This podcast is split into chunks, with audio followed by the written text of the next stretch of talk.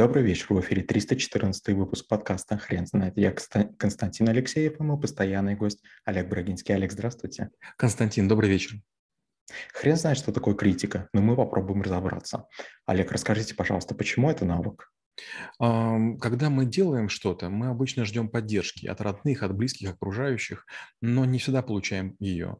Очень часто мы получаем критику. Нас ругает мама, папа, кто угодно. На днях мне показывали фрагмент фильма «Боюсь соврать». Кажется, называется «Лев Яшин», но я могу ошибаться, о вратаре.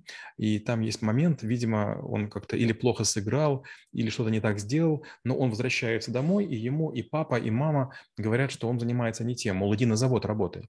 Если я не ошибаюсь, вратарь был признан потом, э, вот этот Лев Яшин, каким-то очень э, сильным, то ли лучшим игроком года, то ли лучшим игроком мира, я уже не помню. Вот, и поэтому это такой фрагмент для меня был очень важный, и как раз мы его использовать теперь будем на навыке критика. А, что бы мы ни делали, начинаем танцевать, начинаем печь, начинаем запускать бизнес, есть куча людей, которые говорят, не твое, не пробуй, не получится. я все время говорю, что критика – это хороший индикатор. Критика – это обратная связь, но точно не повод действовать. Олег, расскажите, пожалуйста, а как правильно критиковать и какой момент для этого выбирать? Я все время говорю, что самый лучший э, вариант – это не давать советов, а критика – это вид агрессивного совета. Если хочется чего-то сказать, ну, отвернитесь, там, не знаю, там, в стену скажите. Нет, люди, которые занимаются делом, не критикуют никогда. Когда я что-нибудь делаю такое серьезное, опасное, большое, крупное, большинство людей, которых я знаю, затаиваются, они ждут, но точно не критикуют. И наоборот, люди, которые себя ничего не представляют, они критикуют. То есть критика, она выдает людей скоропалительных, несерьезных, неглубоких, ненастоящих, пустых. И, конечно же, надо просто в какой-то момент понять, что знающие не говорят, говорящие не знают. Олег, в нашем случае мы, конечно же, насколько я понимаю, обсуждаем а, правильную критику. И скажите тогда, пожалуйста, а как а, тренировать этот навык? В первую очередь надо владеть риторикой и логикой. Логика, чтобы излагать ясно, риторика, чтобы никого не обидеть. Критика бывает двух фрагментов, или в виде бутерброда, или в виде сэндвича. В чем разница? У бутерброда есть начинка и хлеб, у сэндвича хлеб, начинка, хлеб. И получается, вот начинка – это похвала. Мы, как, как делаем бутерброд, мы хвалим, потом критикуем, или сэндвич мы критикуем, хвалим, критикуем.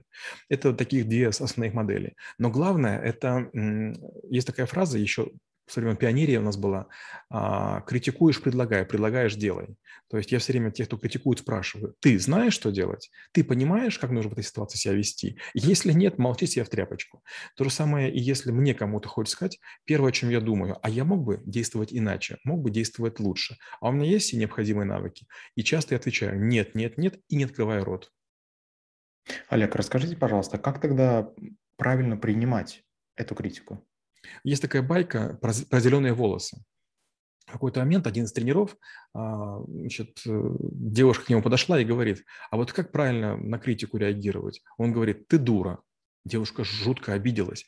И тренер ей говорит, а почему ты обиделась? Ты считаешь себя дурой? Она говорит, ну вы назвали меня дурой. Нет, подожди, все не так. И если я скажу тебе, у тебя волосы зеленые, ты что сделаешь? Девушка рассмеялась. Видишь, ты не веришь, что у тебя волосы зеленые, поэтому ты их себе не принимаешь. Поэтому Попробуйте понять, человек критикует вас, критикует ваше дело, критикует ваши намерения или сознается, что он этого сделать не может. Я постоянно говорю следующее. Вот даже сегодня был вебинар личной эффективности, там раз пять такую тему поднял, что меня всю жизнь критиковали. Критиковали, что я много читаю, что я занимаюсь скорочтением, скорописью, другими вещами. И знаете что? Сегодня люди, которые меня критиковали, так и остались в тех маленьких каких-то лужицах жить, в которых жили раньше. Да, они крупны для этих лужиц, но другое дело быть в океане. То есть сейчас, когда я смотрю на них, я думаю, хм, неужели действительно когда-то меня это задевало? Олег, вот как раз следующий мой вопрос. А, вы не могли бы рассказать, как тренировать а, получение этой критики? Ведь а, в первые разы и в самом моменте получения критики это достаточно больно. Есть ли какой-то способ для того, чтобы воспринимать это спокойно? Да, есть, но, к сожалению, э, это мы учим на НЛП. Есть такой навык НЛП, нейролингвистическое программирование, и вот там я рассказываю о диссоциированном фрейме принятия критики. Диссоциация, значит, я отстраняюсь. То есть я пытаюсь уйти со своей позиции и смотреть на критикующего и меня человека как будто бы со стороны. И я, получается, оцениваю и свою реакцию, и другого человека. Это, конечно, звучит странно, это звучит немножко непривычно, но со временем это становится возможно. Как только вы начинаете превращаться в наблюдателя – вы начинаете понимать, говорят это вам как человеку, вам как личности, вам как индивиду, вам как исполнителю, вам как специалисту, вам как потенциально успешному человеку или неудачнику. И когда вы на много ролей разделяетесь и увлекаетесь анализом, уходит эмоциональная часть. То есть лучший способ принятия критики – это много про нее знать. И тогда вы будете, во-первых, считывать, что именно критикует другой человек, как он к вам относится, и надо ли вам корректировать свое поведение или мнение об этом человеке. Олег, скажите, а сколько итераций э, вот этого процесса а, нужно пройти для того, чтобы спокойно входить в него? Константин, не бывает чудес. Я скажу так, что, наверное, надо, чтобы вас покритиковали раз 50, и у вас появляется некая такая, знаете, бронебойная, бронебойная кожа. Я, э, я из семьи еврейской, я этого никогда не чувствовал, но, тем не менее, все знали, что мы евреи. И поэтому меня очень часто обижали в школе. У меня плюс мама была учительница, и, видимо, те, кому она ставила двойки, надо мной сильно издевались. Ну, конечно, под соусом еврейства. И потом, когда я уже работал, многие из моих коллег специально рассказывали мне про евреев анекдоты. И вдруг какой-то момент я почувствовал, что а мне даже их жалко. Они так стараются, а у меня уже получается такая бронебойная спина появилась.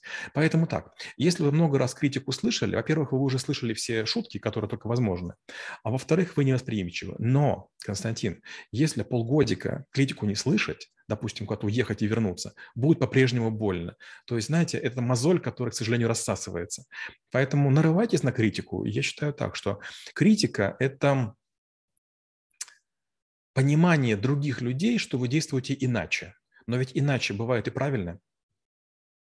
Олег, вы не могли бы рассказать, а как, как часто прибегать к этому инструменту? Лучше этого не делать. А, вот у меня есть много людей, много знакомых, много друзей, которые, если спрашивают, я все время задаю это очень странный опрос. Тебе честно, правда или то, что я думаю? Честно, это будет безжалостно. То есть я скажу как бы диссоциированно, то есть не от своего имени, а от имени как бы вот человека, который оценивает нечто. Правда – это точка зрения. Я всегда очень рад, когда кто-нибудь пробует и всегда поддерживаю. То есть я считаю, что пускай человек падает, ошибается, а, тратит деньги, теряет их. Вот с точки зрения правды мне не страшно. Вот. А то, что я думаю, это я попытаюсь спрогнозировать, как дальше будут развиваться события, если человек не сменит подход к тому, чем он занимается. Я знаю как минимум одного человека, который, э, в задачи которого входит вас критиковать. Расскажите, пожалуйста, про этот момент. Как сделать так, чтобы иметь при, при себе а, знакомого коллегу, друга, который будет э, не категорично и правильно критиковать вас для того, чтобы достигать большего? Это очень сложно, и это очень сложная задача. То есть человек, которому вы это делаете, вы обрекаете его на, на вечные муки это не только, это не только друг, это не только партнер, это не только товарищ. Это человек, знаете, вот он, по сути, превращается в вашего советника, вашего консильери. И да, это Даниил Шмидт у меня, и для него это была очень тяжелая роль, тем более, что он, как и вы, из Питера, он тоже интеллигентен, и ему бы это очень давалось тяжело. А я все время говорил, Кей, ой, извините, Данил, критикуй меня, лучше ты меня побьешь, чем меня побьют другие. И а, частенько бывало очень обидно от того, что мне Данил давал обратную связь. Я и сам понимаю, что материал слабый, или там лекцию плохо прочел, или там в проекте схалтурил, а меня еще Данил добивает так хочется поддержки. Но потом я вспоминаю, стоп, подожди, но мы же так договорились, поэтому поддержки не будет. То есть сильнее, чем Данил, меня критиковать не будет никто. Это первая часть. Вторая часть.